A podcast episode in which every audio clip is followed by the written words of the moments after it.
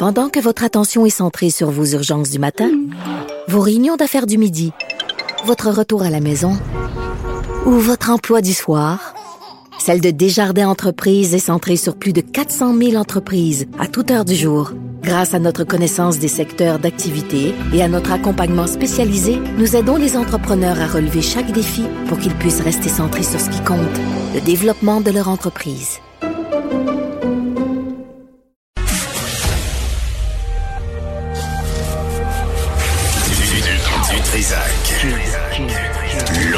L'original. Radio. Du Trisac. Votre plaisir coupable. Cube Radio. Bonjour tout le monde. Euh, Alors, on est bien euh, mardi 29 septembre 2020. Euh, J'espère que vous allez bien. On va avoir une grosse, grosse émission encore une fois. Évidemment, c'est l'actualité qui nous fournit du stock sans arrêt. Euh, là, il y a eu un point de presse de la mairesse euh, de Montréal et de la directrice de la santé publique.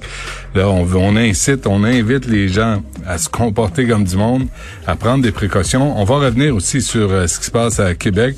Moi, Radio E, je, je, l'écoute pas, donc euh, on peut pas, euh, je, je vais pas faire semblant d'analyser le contenu, mais on va juste parler du grand concept d'avoir euh, la ville de Québec qui retire ses publicités de choix Radio X. On va joindre tout de suite notre invité Tariq. Euh, Ya- Yaja- Yas- ben, pardon, Yassar Rejevic. Moi, sacrément, j'ai raté mon coup un matin. Là. Euh, Monsieur Yassar Rejevic, euh, bonjour. Bonjour. Bonjour, excusez-moi de saboter votre euh, votre nom de famille, je l'ai pas pratiqué avant d'aller en honte. Euh, je suis désolé. Alors, il est porte-parole de l'Organisation mondiale de la santé euh, et euh, on voulait faire une mise à jour euh, de ce qui se passe. On s'est parlé à quelques reprises. Et d'abord, euh, la, la nouvelle du million de morts de la causée par la COVID-19 dans le monde, c'est ça frappe l'imagination. Euh, oui, tout à fait. C'est un chiffre symbolique euh, qui, est, qui est assez triste euh, parce que derrière euh, chaque euh, il y, a, y a une histoire personnelle. Il y a des gens qui sont qui sont morts, qui ont laissé leurs proches. Beaucoup d'entre ces gens sont morts tout seuls, euh, sans pouvoir vraiment dire au revoir. Donc, euh, évidemment, c'est, une tragédie, mais euh, ceci ne devrait pas nous arrêter. Ceci devrait nous encourager, en fait, à travailler encore plus, parce que on sait que on peut euh, on peut combattre cette pandémie. Euh, on a des euh, des signes positifs. Tout ce qui est la recherche pour les vaccins. Hier, on a eu, on a fait une annonce sur les tests rapides. Donc, on espère avoir des, des, des, plus de nouvelles positives. D'ici là, il faut vraiment mettre en place euh, des mesures qu'on connaît euh, efficaces pour euh, réduire la transmission du virus et surtout réduire la mortalité due à, à Covid-19. Bon, Monsieur Jazer Revic, euh, il y a, vous avez l'OMS a promis hier 120 millions de tests Covid-19 rapides. On parle de 5 dollars euh, en- environ là pour chaque euh, test pour les six dans les six prochains mois aux pays les plus euh, démunis. Est-ce que est-ce que c'est est-ce que c'est possible? Parce que là faut faut financer cette promesse là. Oui, euh, on croit que, que c'est possible. On croit que, que la solution c'est la solidarité. Euh, on croit que euh, euh, qu'il faut qu'on travaille ensemble euh, pour assurer que, que, que, ces, ces, outils tels que les tests rapides diagnostiques ou les vaccins qu'on aura bientôt, on l'espère, pourront vraiment être accessibles tout d'abord qui en ont besoin euh, le plus. Donc, euh, euh, on a fait des accords avec entre différentes organisations pour s'assurer à ce qu'il y ait 120 millions de tests rapides qui seront donnés à des pays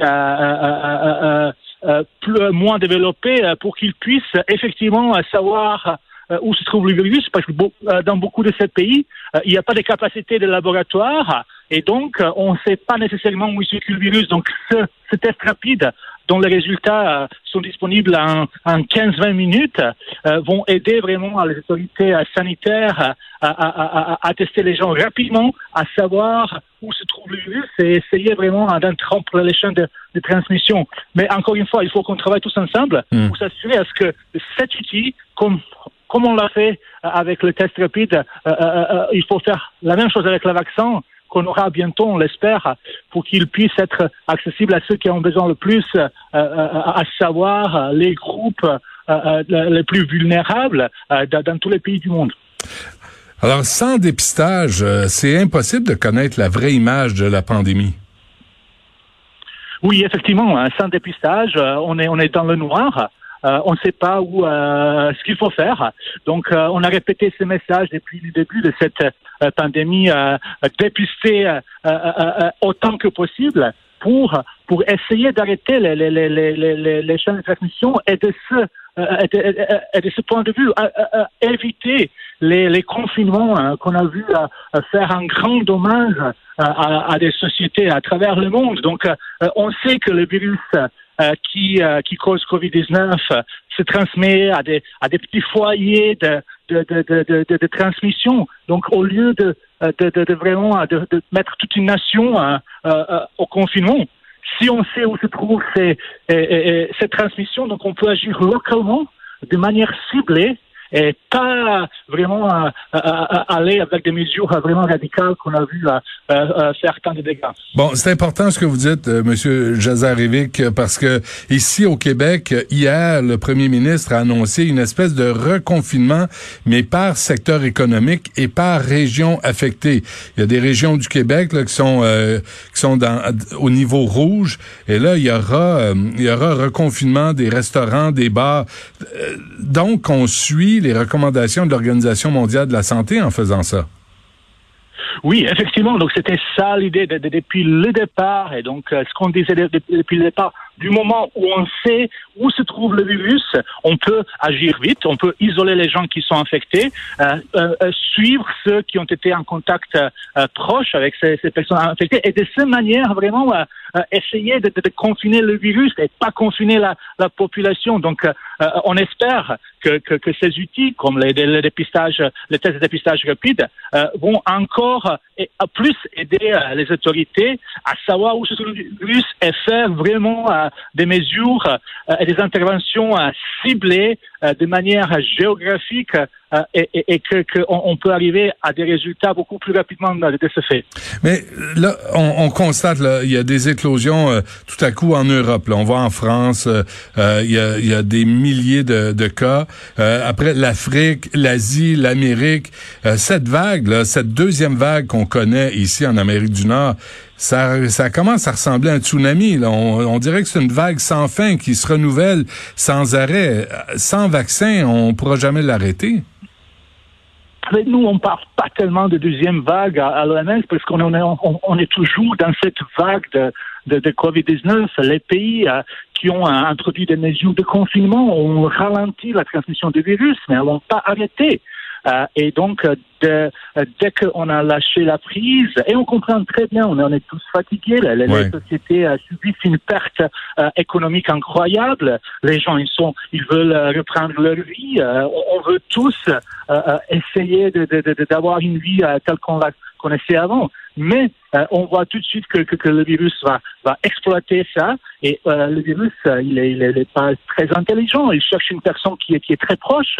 Euh, de, de, de, de, la personne infectée euh, pour, euh, pour aller ailleurs. Donc, si on fait tous ce qu'il faut faire, donc pour l'individu, essayer vraiment de garder les distances, de porter un masque, d'éviter les endroits où il y a beaucoup de monde, les, les, les endroits qui sont qui sont cloisonnés et, et, et, si les autorités vraiment essayent, essayent de, savoir où se trouve le virus et s'ils font euh, les interventions ciblées dont on a déjà parlé, je crois qu'on peut faire. Et on a, euh, on a des exemples des pays qui ont fait très bien euh, et, et, que, que, en attendant les vaccins, on peut utiliser ces mesures de vraiment de santé publique de base pour, euh, euh, pour, pour, ne pas aller de nouveau euh, vers, les, vers, les, confinements radicaux. C'est une chose, M. Jazarevic. Il y a, il y a, il y a présentement des, des complotistes, des tenants des théories de complot, des conspirationnistes qui remettent en question toutes vos, toutes les consignes de l'Organisation mondiale de la santé. Est-ce qu'ils représentent un danger pour la santé publique?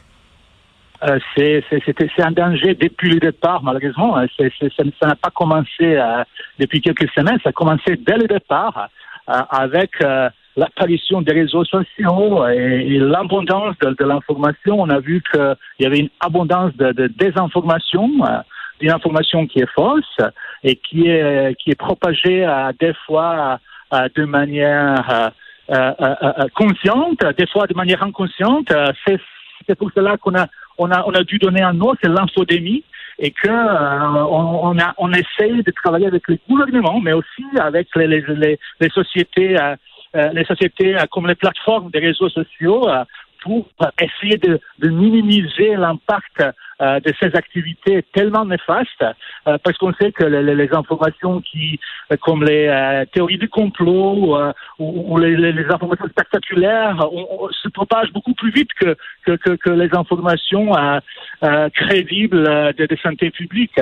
Et c'est à nous tous de combattre ça. Nous, de, de notre côté à l'OMS, on, on, a organisé des conférences et une série de réunions avec euh, avec avec tous les acteurs pour essayer vraiment de voir comment combattre, combattre ça. Alors comment mais comment combattre euh, cette désinformation? Est-ce qu'on doit la censurer? C'est à nous tous d'agir. Donc nous, on travaille par exemple avec avec toutes les plateformes de réseaux sociaux. Facebook, Instagram, euh, Google euh, et autres pour que euh, l'information crédible apparaisse en premier lieu, qu'on essaye de, supprimer les, fausses informations. mais, évidemment, c'est un travail qui, est tellement difficile. C'est aussi aux autorités nationales de, de, promouvoir les informations émanant du ministère de la Santé et de travailler avec mhm. les acteurs au niveau national. Donc on a tous un rôle, mais euh, en tant que les en tant qu'individu, on a tous aussi un rôle à vraiment réfléchir avant de partager euh, les articles qu'on trouve fantastiques. Hmm. Et, et, se poser la question, euh, bien cette information, quelle est quelle est la source? Est-ce que c'est une source crédible? En conclusion, est-ce que, quel pays vous inquiète présentement? Oui, on voit on voit que que beaucoup de pays connaissent une une transmission euh, assez euh, euh, assez intense. L'Inde, les États-Unis, Brésil sont les pays qui, depuis des, semaines et des mois, connaissent le plus grand nombre de cas confirmés. Ceci dit, dans d'autres pays, on a aussi résurgence de, de, virus, comme on a vu aussi en Europe, en Moyen-Orient. Donc vraiment, il n'y a pas une seule partie du globe qui n'est pas touchée. Nous, on aimerait bien se focaliser sur, sur les pays qui ont vraiment fait un bon travail. Il faut, il faut, faut mentionner Thaïlande, il faut mentionner Uruguay, euh, Pakistan euh, euh, euh et, et d'autres pays qui ont vraiment, euh, en ayant des, des, systèmes de santé assez forts, ont pu vraiment essayer de, de, de, de, combattre et de, réduire la, la, la, la transmission et réduire les risques ouais, d'exposition au virus. Fort ou sévère ou autoritaire? C'est euh, ah, nous ce qu'on euh, qu'on dit à l'OMS, c'est que voilà, il faut essayer de trouver où se trouve le virus.